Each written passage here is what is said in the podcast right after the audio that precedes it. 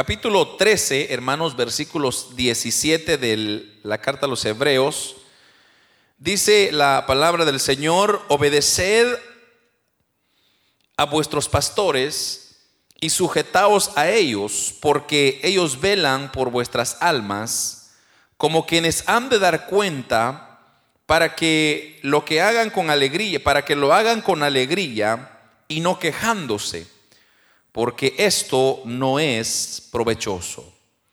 Una vez más, obedeced a vuestros pastores y sujetaos a ellos, porque ellos velan por vuestras almas, como quienes han de dar cuenta para que lo que hagan con para que lo hagan con alegría y no quejándose, porque esto no es provechoso. Amén.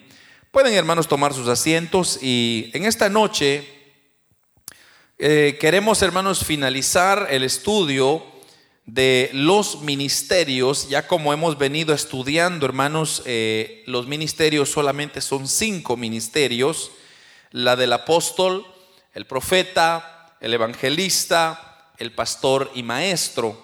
Estos son, como decimos y hemos venido diciendo, que son los únicos cinco ministerios que son reconocidos bíblicamente, que son amparados por la misma palabra del Señor. Entonces, eh, también mencionábamos que nosotros estamos acostumbrados a, nombrar ministerio a todas las cosas en la iglesia, como por ejemplo el ministerio de alabanza, el ministerio del sonido, del audio y video y, y tantos ministerios, pero bíblicamente hablando solamente nos amparan con estos cinco que ya he mencionado. Y ya hemos estudiado tres de ellos, que es el del apóstol, el del, el del profeta y el del evangelista, fue las que estudiamos la semana pasada. Y en esta ocasión pues corresponde estudiar el ministerio del pastor y maestro. Y hermanos, el ministerio de pastor consiste en aquella persona que Dios ha puesto con el propósito que pueda alimentar a una congregación que es local. Una vez más voy a repetir eso porque como que eso se, ha de convertir en una definición de lo que sería el ministerio del pastor. Y es que consiste en aquella persona que Dios ha puesto, nótese bien los términos, que Dios ha puesto con el propósito que pueda o que de poder alimentar a una congregación local. De todos los ministerios, hermanos, este que se llama el de pastor, es el que básicamente nos deja ver eh, cómo su mismo significado, hermanos, eh, amplía eh, todo lo que en realidad es el pastor. Porque el pastor sabemos que es aquel que es encargado de cuidar un rebaño de ovejas. Usted ya conoce que el pastor está encargado de velar por esas ovejas, de alimentarlas, de defenderlas, de orientarlas, de rescatarlas cuando quizás se han desviado. Trata de, hermanos, de darle amor, de llamarle la atención, de corregirlos, de encomendarlos. O sea, ese es el trabajo de un pastor de ovejas que estamos hablando literalmente, ¿verdad? O sea, no hemos hablado todavía de lo espiritual, pero en lo natural, en la función de un pastor, eso es. Y eso es lo que usted va a aprender cuando usted estudia. Por ejemplo, aún hoy en día, los pastores en Israel, ellos allá acostumbran hacer todas esas funciones a favor de esas ovejas que tiene a su cuidado. Y si eso entonces es lo que le da vida, hermanos, al pastor, el estar cuidando a estas ovejas, también viene a ser similarmente el trabajo del pastor concerniente a las almas de los seres humanos, porque el pastor tiene exactamente esa función de cuidar amorosamente hermanos, de cada una de las almas que el Señor ha puesto bajo su cuidado en una congregación local. Entonces, repito, así como la misma naturaleza nos enseña cómo un pastor tiene que cuidar de su rebaño, de llevarlas a donde hay pasto verde, de defenderlas cuando sea necesario, de orientarlas en el camino si se están desviando. Y cuando quizá se desvían y hermanos tienen sus accidentes, entonces el pastor tiene que rescatarlas y volverlas a reintegrar en el rebaño. Entonces, similarmente es la función de un pastor de que Dios ha asignado para cuidar, hermanos, una congregación local. Su responsabilidad debe ser la de alimentar, la de orientar. El pastor es el que usualmente está más cercano a los miembros. Ahora veamos, hermanos, cómo los ministerios en realidad se complementan los unos con los otros. Por ejemplo, eh, el ministerio del evangelista él puede ir a predicar a determinado sitio, pero luego, hermanos, eh, lo más importante de, lo que él ha hecho es en realidad el cuidado de las ovejas que después se han convertido y entonces alguien tiene que preservarles el camino o enseñarles el camino a esas ovejas que han sido alcanzadas por el evangelista. Y allí es donde entonces el pastor ejerce su función, donde, hermanos, toma el control de las ovejas que han sido rescatadas de, de las tinieblas a la luz de Cristo y viene a tomar esa función de cuidado, de enseñar, de cuidar, de instruir, de corregir, etcétera. Pero el evangelio, el evangelista, perdón, ese solo salva las almas. Ese prácticamente no las conoce, pero en cambio el pastor, por ser él quien está con el día al día de la iglesia, este llega a conocer más de cerca a las ovejas, a la congregación de la iglesia. Entonces, hermanos, eh, el pastor entonces es el que básicamente comparte las alegrías, las penas, los triunfos, las tragedias que sobrevienen a las familias que se congregan en su iglesia y que el Señor les ha encomendado. Y es el pastor el que está cercano, por ejemplo, en los funerales, el pastor está presente. En los matrimonios, el pastor está presente. En los nacimientos, el pastor está presente. En la presentación de niños, el pastor está presente.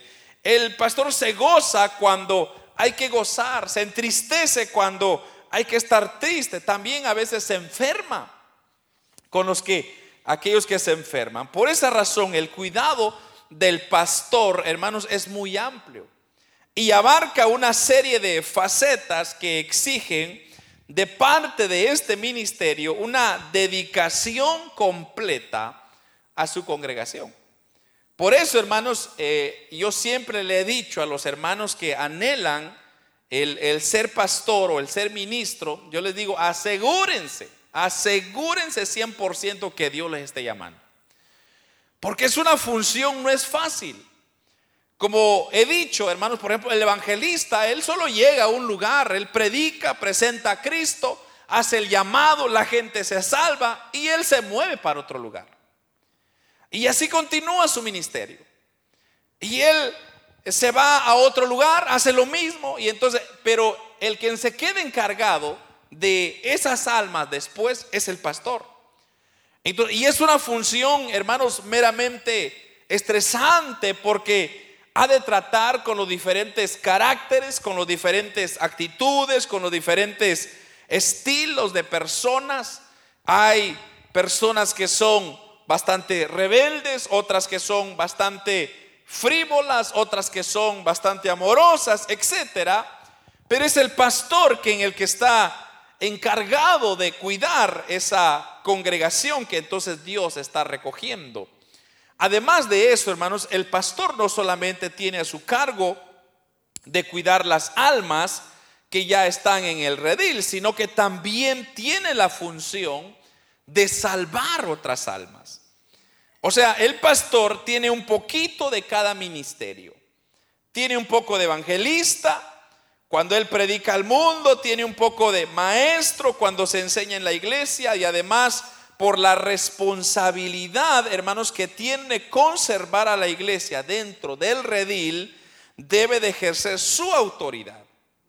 Y muchas veces abre nuevos campos, nuevas iglesias, y como que si fuera poco, hermanos, eh, el de apóstol también, porque el Señor le da gracia dentro del ministerio para ir y abrir otras iglesias. Y así viene, hermanos, es como el, Evangelio ha llegado a donde estamos ahora, porque gracias al, esfuerzo de los pastores, es que ellos han venido expandiendo, predicando y cuidando, hermanos, a ese redil que el Señor está salvando. Entonces es importante reconocer que quien tiene la responsabilidad mayor ante Dios por causa de una congregación local es el pastor.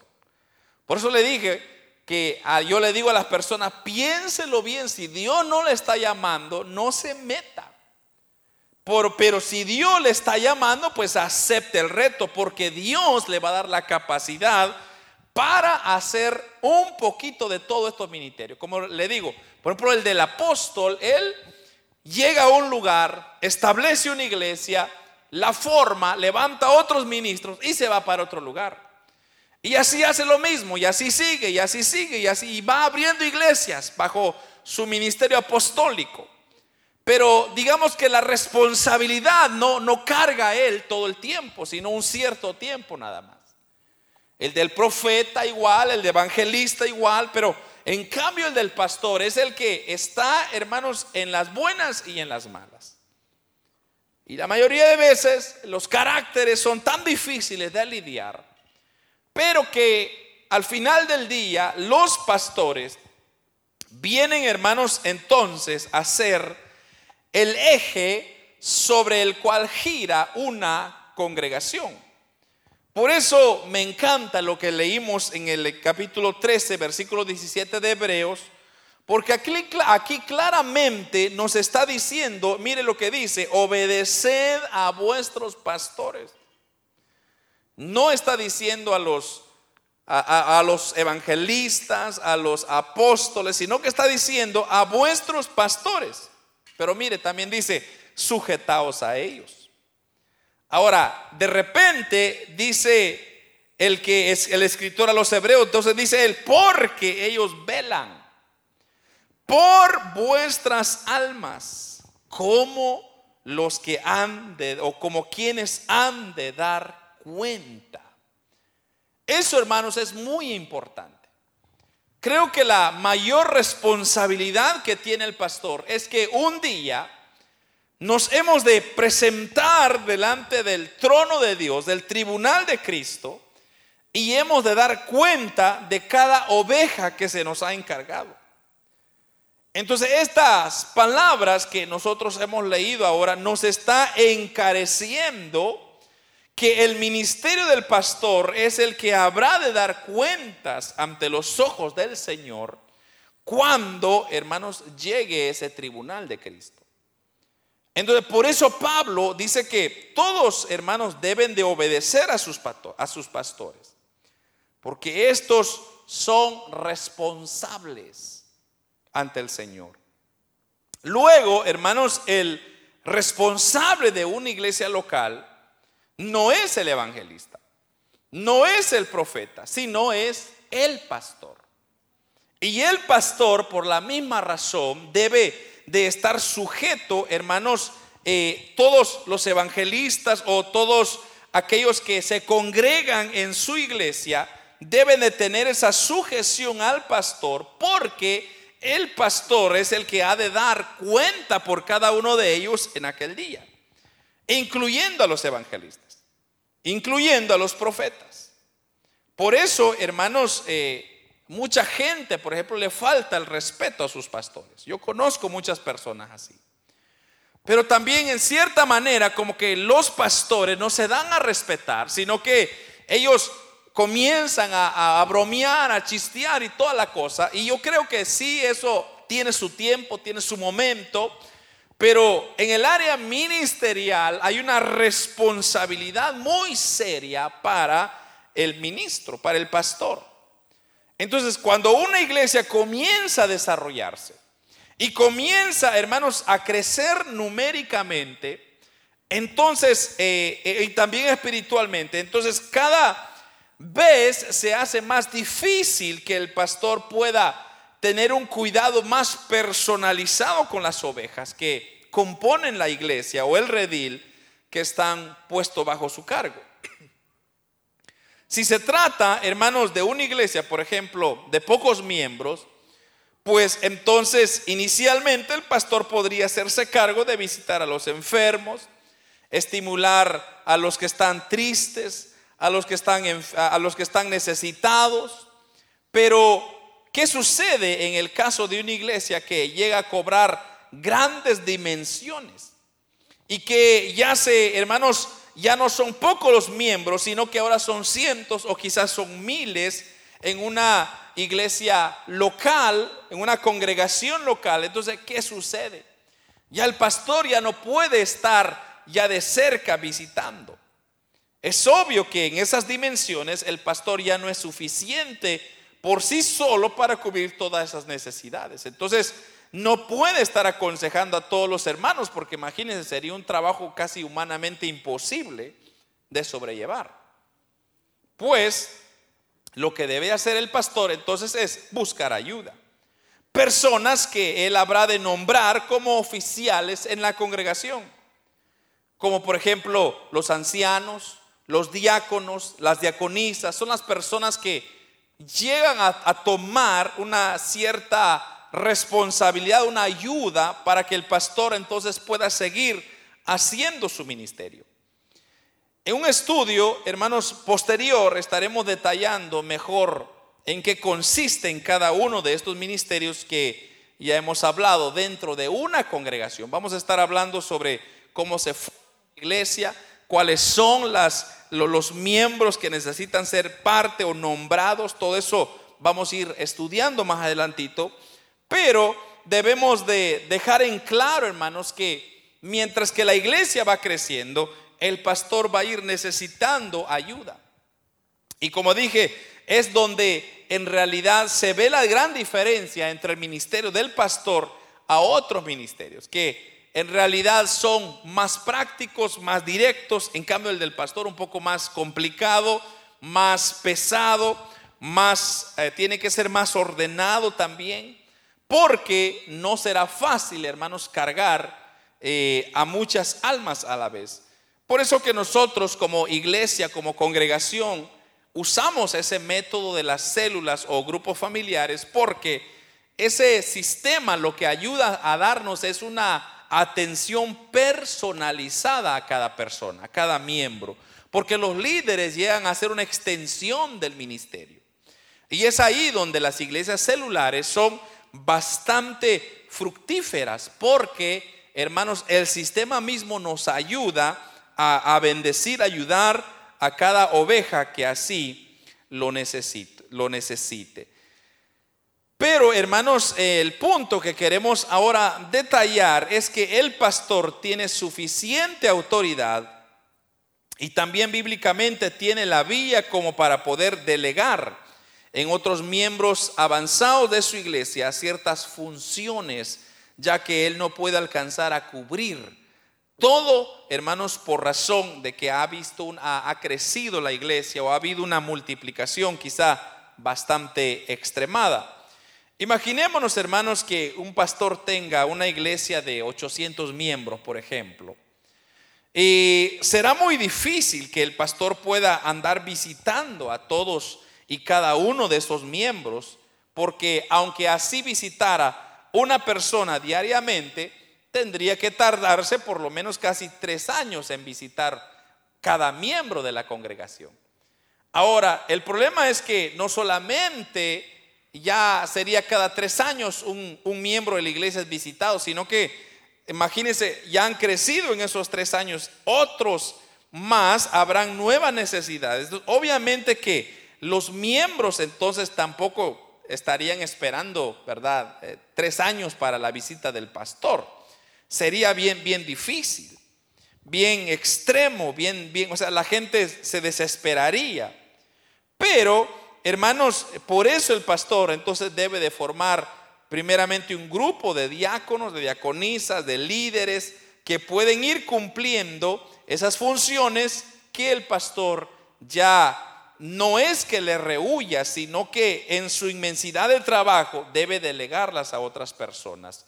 Pero esto, hermanos, es algo que tiene una guía bíblica, porque así hicieron los apóstoles inicialmente. Si usted se recuerda, los primeros pastores, ellos acostumbraban a hacerlo de una manera y hermanos, está escrito, de hecho, en Hechos de los Apóstoles, si usted se recuerda, cuando ellos estaban eh, ocupados sirviendo a las viudas, dando alimento a los necesitados, ellos se dieron cuenta que la iglesia creció tan rápido que ellos ya no podían.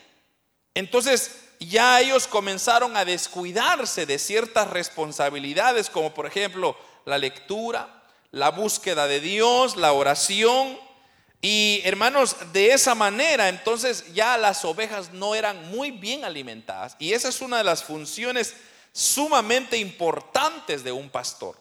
Es que él pueda, hermanos, estar siempre alimentando a las ovejas. Pero si un pastor se pasa todo el día de puerta en puerta visitando a los miembros, cuando llega la noche y el tiempo de predicar, seguramente, hermanos, lo que tendrá en la cabeza el pastor es todos los problemas que le han comentado, las dificultades, las diferencias entre las familias, tendrá menos o todo menos la palabra del Señor.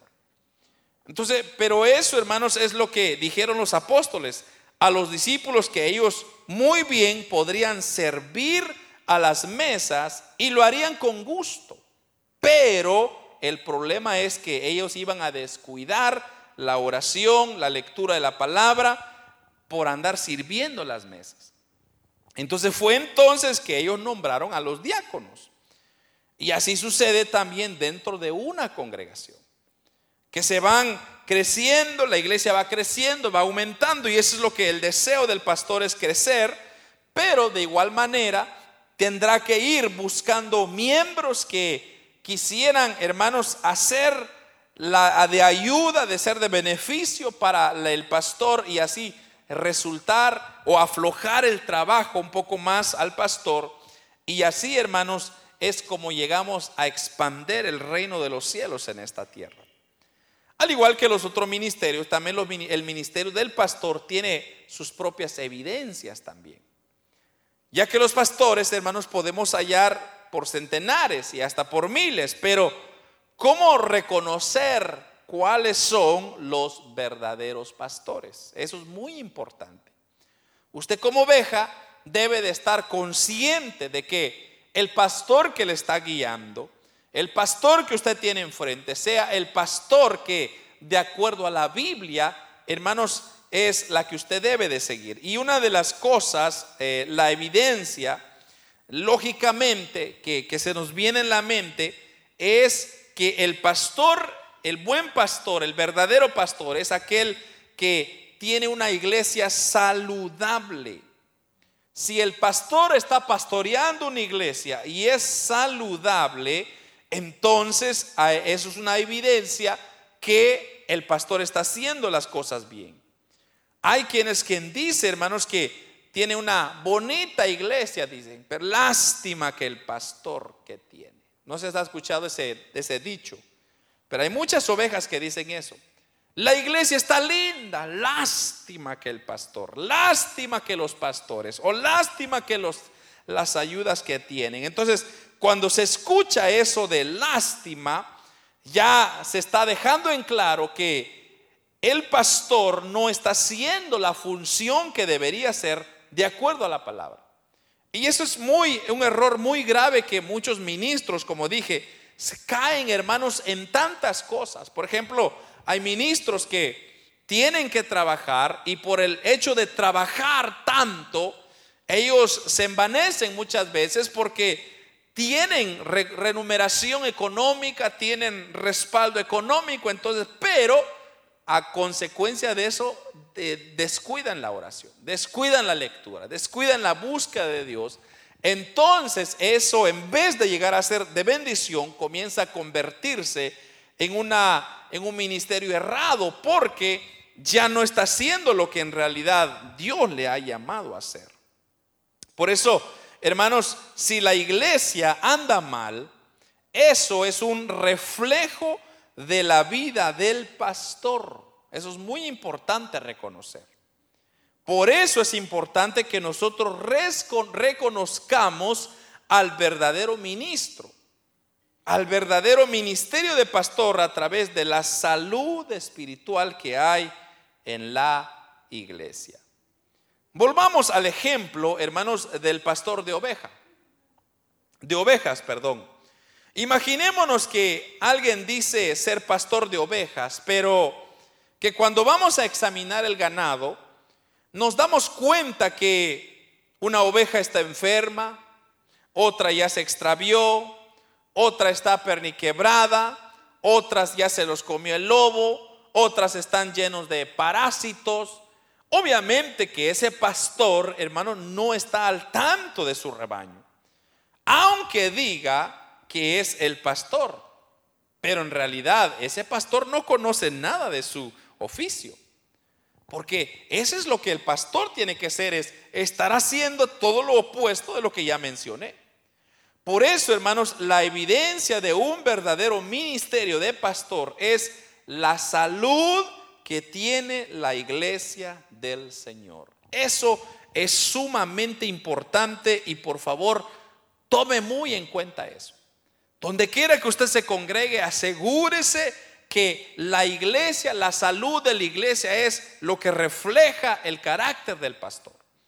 Entonces, si usted siente de que no está siendo edificado, no, está, no hay palabra, no hay presencia, entonces es porque el pastor ya no está buscando, ya dejó su primer amor, ya se olvidó de lo que en realidad Dios le llamó a hacer. Y como dije, hay tantas distracciones hoy en día que muchos ministerios se les pasa fácilmente. Pero el verdadero pastor es aquel que se mantiene al tanto de su iglesia, cuidando y aunque van creciendo, están asignando, están pidiendo a Dios, clamando a Dios para que levante nuevas ayudas, nuevos ministros. Y así, hermanos, la obra del Señor va avanzando de acuerdo a la voluntad de Dios. Hay una visión clara, se está no hay un acomodamiento, sino que se está trabajando, se está haciendo lo posible por llegar a multiplicar, por llegar a alcanzar nuevas vidas, cuidarlas, alimentarlas, y, pero, pero sobre todo, sobre todo hay palabra, hay presencia de Dios. Ese es un buen indicativo de que la iglesia en donde usted se congrega, entonces va por buen camino, está saludable. Y con eso, hermanos, completaríamos lo que sería el ministerio del pastor. Y pasaríamos al último, que sería el del maestro. Pero solo para recapitular, debemos de dejar en claro que el ministerio del pastor es uno de los ministerios quizás más difíciles.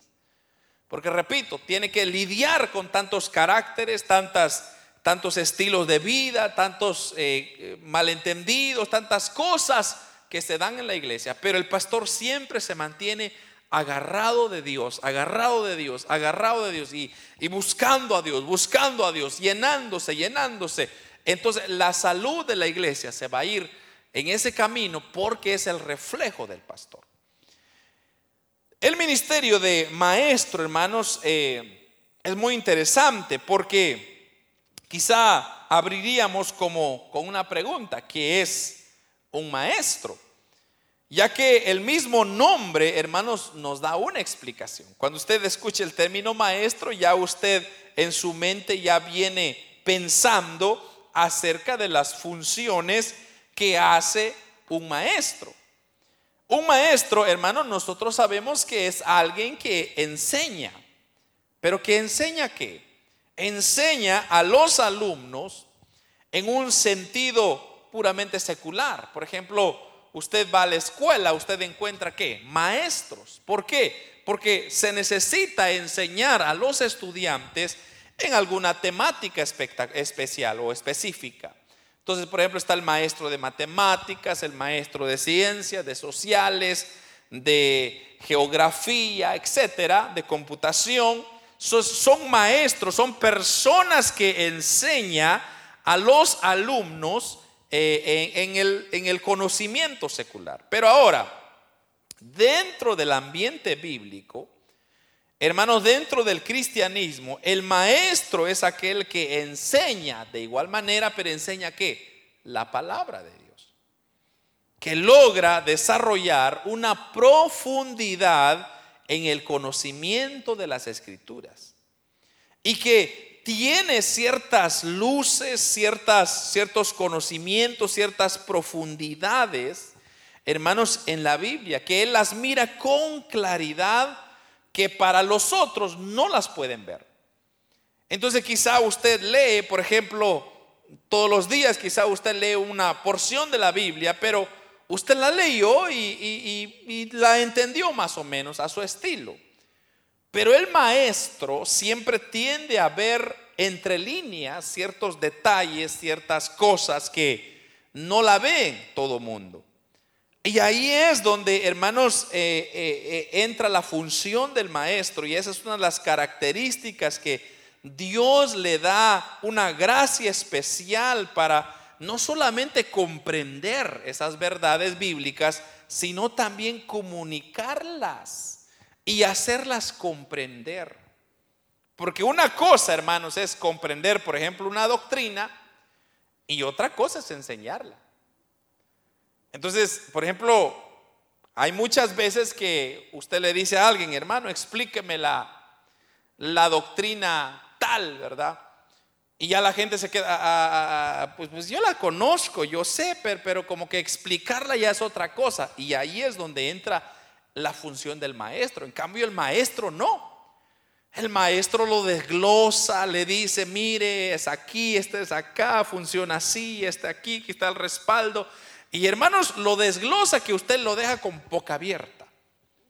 Ese es el maestro. O sea, eso por lo menos debería ser el verdadero maestro.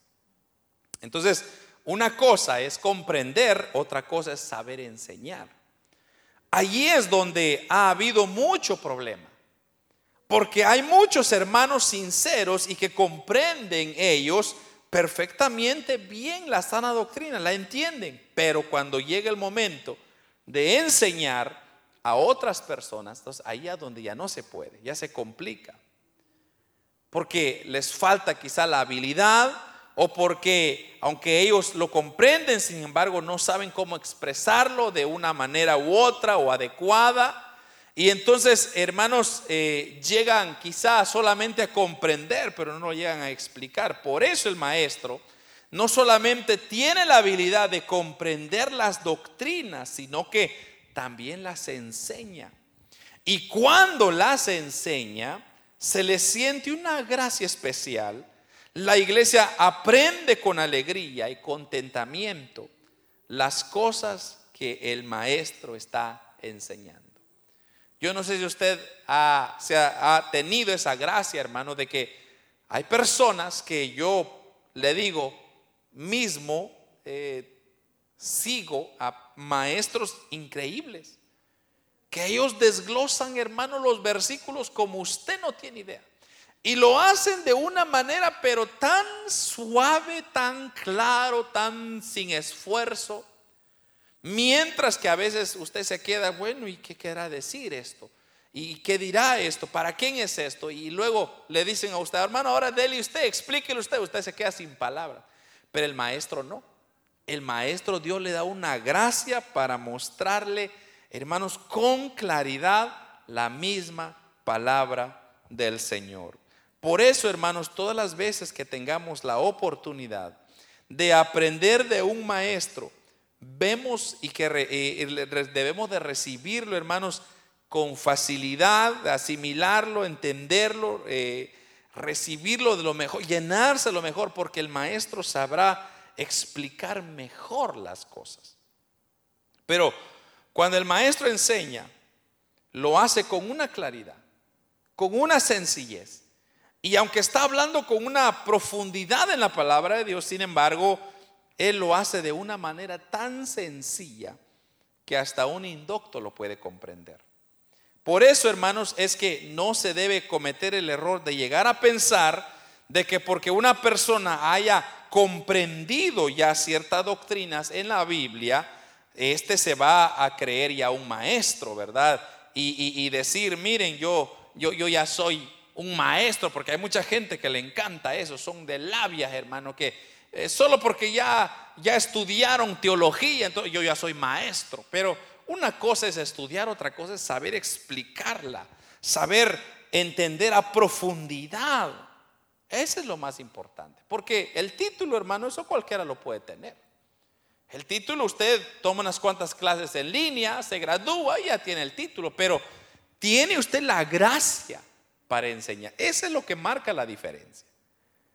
Entonces, como un músico, por ejemplo, un músico, cualquiera puede tocar las teclas de un piano, pero un, maestro de música sabe explicarle la historia, sabe explicarle la dimensión, la fuerza, eh, hermanos, la suavidez, la, el estilo, una, una fluidez tan fácil. ¿Por qué? Porque es un maestro de música.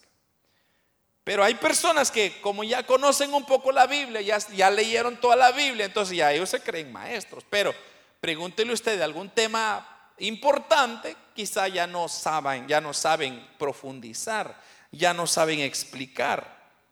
Eso es lo que tenemos que entender.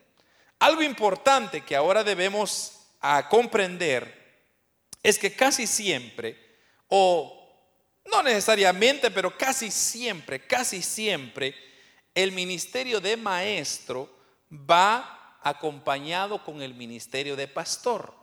¿Por qué, hermanos? Porque si nosotros notamos en Efesios 4, eh, en el versículo 11, donde hemos venido estudiando, donde el apóstol Pablo hace la descripción de los ministerios, él une el ministerio del pastor con el del maestro. Porque él habla de pastores y maestros, o sea, a la vez que eran pastores, también eran maestros.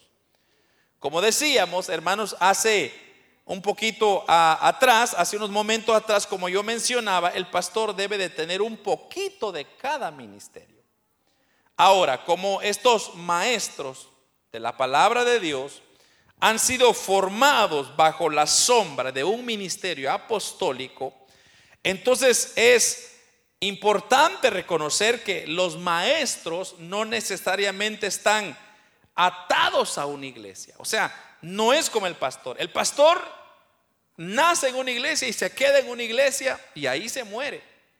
A menos, obviamente, que Dios lo lleva a otro lugar, como en el caso nuestro. Pero por lo usual, el pastor pasa años. En cambio, el maestro, el maestro puede moverse bajo el ministerio apostólico, como ya lo hemos explicado en su momento, entonces él se puede ir a una iglesia a predicar, puede ir a otra iglesia a enseñar, puede ir a otra iglesia a enseñar, como repito, bajo la sombra del ministerio en la cual está, pero tiene esa flexibilidad de moverse. En cambio, el pastor, él está encargado de la iglesia porque él en la iglesia, hermanos, tiene que estar enseñando, tiene que estar eh, manteniendo el cuidado. En cambio, el maestro, él va a enseñar. Quizá, por ejemplo, en una iglesia, en el caso de tiempo de los, de los apóstoles, por ejemplo, del apóstol Pablo, si en Éfeso había una necesidad, eh, o en Corinto, la iglesia en Corinto necesitaba una, una corrección entonces doctrinal, entonces el maestro iba y explicaba la doctrina que estaban ellos errados y ellos lo, lo les mostraba y bueno, ahí terminaba su función. Y luego se iba a la iglesia de Éfeso, a Pérgamo, a, a cualquier otra iglesia, a la Jerusalén, ellos estaban constantemente bajo movimiento. Mientras tanto, ellos cumplían su ministerio, que es enseñar. Así como también, hermanos, otra cosa que debemos de entender del ministerio de el maestro es que hay también mucha falsedad. Hay muchos maestros falsos. Y se hace necesario diferenciar en quiénes son los verdaderos maestros. Porque muchos queriendo llevarse de ser doctos, de ser enseñados, podrían, hermanos, aparentar muchas veces un ministerio de maestro tan solo para ganar algún tipo de honor, para alimentar su propia vanidad. Pero lo que el Señor desea es que cuando haya un conocimiento, este conocimiento vaya también acompañado de una humildad. Por esta razón, hermanos, se hace necesario reconocer cuáles son esas evidencias de un verdadero maestro de Dios. Y le voy a dar unos cuantos. Primer lugar, el verdadero maestro de Dios es bíblico en sus enseñanzas. Eso es muy importante. Eso es fundamental, porque si alguien quiere llevársela de maestro, pero, hermanos, está enseñando doctrinas que están fuera o totalmente del orden bíblico, entonces ese es un maestro hereje. Y usted tiene que tener cuidado. Pero el maestro es aquel que cuando enseña lo hace completamente basado en la Biblia, porque la Biblia es su amparo, es su fortaleza. Segundo lugar, o segunda evidencia, la primera evidencia es que debe de, ser bíblico sus enseñanzas. La segunda evidencia es que tiene la gracia para comunicar las verdades de Jesucristo. Ya dijimos que, hermanos, no se trata de comprender las verdades de la escritura, sino que también tener una gracia para poder enseñarles a otros, para que comprendan qué es lo que se está queriendo decir o explicar. Pablo recomendó a Timoteo, si usted se recuerda, que buscara a personas que fueran idóneas para enseñar a otros. O sea, que tuvieran la habilidad, no solamente que conservaran la forma de la doctrina, sino que tuvieran también capacidad para enseñar a otras personas. Eso, hermanos, es otra cualidad de un maestro. Tercer lugar, el maestro también tiene una buena dosis de humildad. Esto es muy importante. Porque aunque Él tiene el conocimiento, casi siempre en el mundo el conocimiento lo que produce es envanecimiento. Si nota usted en el tiempo de Jesús, ¿quiénes eran las personas más envanecidas? Los fariseos, los que conocían la Torah, los cinco libros de la ley. Ellos se envanecían sobre todos los que estaban ahí, decían, es que no, es que la ley de Moisés dice esto, pero eran hipócritas. Por eso Dios le dio duro a esos, a esos fariseos, pero es por lo mismo, porque eran falsos maestros. Entonces, el maestro debe de tener una buena dosis de humildad. Pero como se trata, hermanos, algo de Dios, el maestro del Señor tiene que ser humilde y tiene que tener mucha paciencia. Aún para aquellas personas que quizás son ignorantes en la palabra, quizás no logran entender muchas veces, quizás están preguntando preguntas sencillas que, a veces ya hasta se repite, se repite, y a veces no entienden, que tiene que tener mucha paciencia el maestro. Porque Él siempre, hermanos, enseña con paciencia y mansedumbre con los indoctos y los ignorantes. Y eso lo vemos en el ejemplo de Jesús. Jesús se sentaba, le hacían las mismas preguntas. Dice, dice la Biblia que le hacían preguntas capciosas. Y Él les respondía. Y Él les daba una, una enseñanza. Pero él en ningún momento se envaneció y decir, ¿verdad? Es que ustedes, no, siempre se tomó el tiempo para enseñar. Esas son las cualidades de un buen maestro. Estas tres señales que el maestro es bíblico, que tiene facilidad para enseñar, que es humilde, serían entonces las evidencias que nos muestran quién verdaderamente tiene un ministerio de maestro. Con esto, hermanos, concluiríamos el estudio de los cinco ministerios en la obra del Señor y que debemos de entender que siguen vigentes hasta el día de hoy en la iglesia. Estos ministerios no se han acabado, como lo dije muy al principio, sino que se acabarán hasta que Cristo venga por su iglesia. Tal vez usted desea alguno de estos ministerios, como Pablo dijo, el que desea obispado, pues buena obra desea. Pero entonces la pregunta sería, ¿qué hacer para recibir alguno de estos ministerios? Pues aquí están algunas recomendaciones breves que le voy a dar para ya concluir.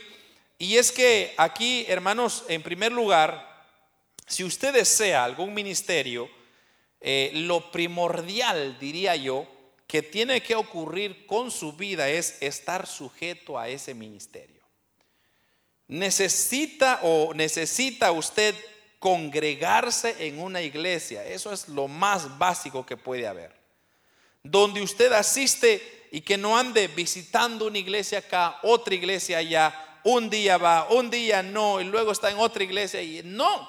Usted necesita quedarse en una iglesia de sana doctrina, sujetarse y comenzar ahí a desarrollarse, a aprender, aprender, aprender, pero no andar brincando de iglesia en iglesia. El segundo lugar debe de esperar en tener un llamado específico de Dios. Cuando se trata de ministerios primarios, como los que ya mencioné, que son los cinco que hemos estudiado, estos siempre se reciben por un llamamiento específico de Dios. Grábeselo bien. Por un llamamiento especial de Dios. Porque hermano, si Dios no lo llama, es por demás que usted intente. Es por demás que usted luche. No va a aguantar con las presiones. Hermano, el ser apóstol es una gran responsabilidad. El profeta ni se diga, el evangelista tampoco, el del pastor ni mencionarlo. Entonces son ministerios que requieren un llamamiento. Si usted no le llaman a ser pastor ni se meta, mucha gente piensa que la, el, el ministerio del pastor es heredado. O sea, si yo soy pastor, entonces mi hijo va a ser el pastorcito. No. O porque mi padre es pastor, entonces yo automáticamente soy el pastor. No, no funciona así. Me encantaría decir que sí, pero la Biblia dice que no funciona. Es un llamado que Dios me hace. Ahora, si mi padre es pastor y Dios me hace el llamado a mí, entonces yo soy el pastor también, pero es un llamado específico para mí no vienen, hermanos, por un desarrollo de habilidades, no vienen por un deseo, sino que tiene que venir por un llamado del Señor. Este llamamiento será muy determinante. Mientras que usted no recibe ese llamado de parte de Dios bien definido, no se lance, hermano. No se lance porque lo que usted va a buscar es una serie de problemas. Oh, hermano, el, ser pastor no es una cosa de, de ¿verdad? De, soplar y hacer botellas, como dicen ahí. Es una responsabilidad increíble. Si yo le contara, hermanos, todo lo que hay que pasar, usted se desanima. No, no solamente, hermanos, con las, las personas, porque eso es una parte, pero en el ámbito espiritual, hermano, uff, Usted no tiene idea cuántas veces nos hemos agarrado con Satanás, con demonios. Eso no es fácil, hermano. Pero, claro, si Dios nos ha llamado es otra cosa distinta. Pero si Dios no nos ha llamado, ni nos metamos, hermano. Mejor quédese trabajando de 8 a 5. Está bien ahí. Pero si Dios le llama, obedezca. Usted diga, heme aquí, Señor, como dijo Samuel. Heme aquí, Señor, ¿qué quieres que yo haga? Y Dios lo va a amparar, Dios lo va a instruir en cualquiera de los cinco ministerios. Pero repito, no se meta, no porque usted piensa que ah, ya tengo una carrera, hermanos, ya saqué teología, ya tengo, eh, ya, ya, ya tengo algo que me respalda. No es eso, es el llamado. El llamado es determinante, es esencial. En tercer lugar, se necesita tener mucha paciencia. Escúcheme bien, mucha paciencia ya que el ministerio no se recibe de la noche a la mañana. Muchos quisieran convertirse en apóstoles de un día a otro, pero, o quizá maestros, o quizá pastores, pero sabemos que Dios tiene su tiempo, hermano. Yo le digo, yo nunca anhelé ser pastor, pero el Señor me llamó a los 35 años, creo, 34 años por ahí. Pero muchos, yo quisiera haber sido llamado a los 20 años, pero si Dios no quería que llamarme a los 20 años, es, paciencia. Hay muchas personas que son llamados al ministerio a los 40 años, hasta los 50 veces. Pero repito, es un llamado de Dios, se requiere mucha paciencia. Ese es el tercer lugar. Y usted recuérdese que la paciencia, hermanos, es prueba. no sé si usted quiere pruebas, pero así dice Santiago. La paciencia produce pruebas. Y esas pruebas, hermanos, las tenemos que aguantar. Si no, recuérdese usted, Moisés, ¿cuánto se tardó Moisés? 80 años. Eh, Juan el Bautista se tardó 30 años. Josué se tardó 40 años. Y nosotros, hermanos, queremos día mañana, ¿verdad? Ser pastores, ser profetas, evangelistas, y queremos los nombres, pero no se trata de los nombres. Se trata de saber esperar en el Señor. Tener, armarse de mucha paciencia. Y en cuarto lugar, con la cual cierro, usted debe de esforzarse en ser fiel en lo poco. El hecho de que usted sienta el llamado para predicar en algún ministerio primario, no quiere decir que usted vaya a descuidar las responsabilidades que tiene al presente. Cristo dijo, hermanos, por cuanto eres fiel en lo poco, sobre lo mucho te pondré. Pero no podremos nosotros recibir lo mucho si somos infieles en lo poco. Entonces hay personas que dicen, no, hermano, como ya me llamaron de diácono, entonces ahora ya voy a olvidar las otras responsabilidades. O ahora ya soy anciano, me voy a olvidar las otras. No, no, usted tiene que estar metido todavía ahí hasta que el Señor le permita. Por eso le dije, requiere mucha humildad, mucha diligencia para cumplir lo que Dios quiere de nosotros. Pero algo que sí no debemos de dejar de hacer es de pedir al Señor que nos use. Tal vez usted no tenga el llamado para alguno de estos cinco ministerios, pero Dios lo ha llamado para servir en la iglesia. Sirva, sirva como diácono, como diaconisa, como músico, como audio y video, como lo que sea donde quiera que Dios lo ponga, sírvele al Señor. Todo eso es importante. Muchas veces, hermanos, los ministerios primarios son mayores responsabilidades. Pero como dije, es bien fácil decir, ¿verdad? Y yo nombrarme, hermano, ya yo, yo soy apóstol, el apóstol López. Y ya ahora, donde quiera que voy, póngame apóstol López. Pero uno no sabe la responsabilidad que hay detrás de eso.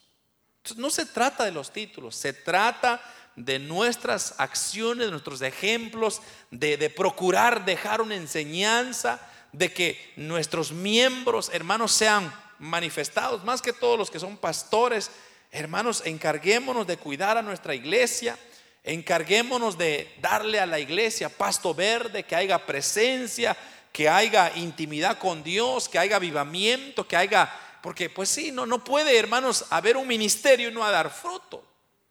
Todo eso requiere fuerza, requiere sacrificio.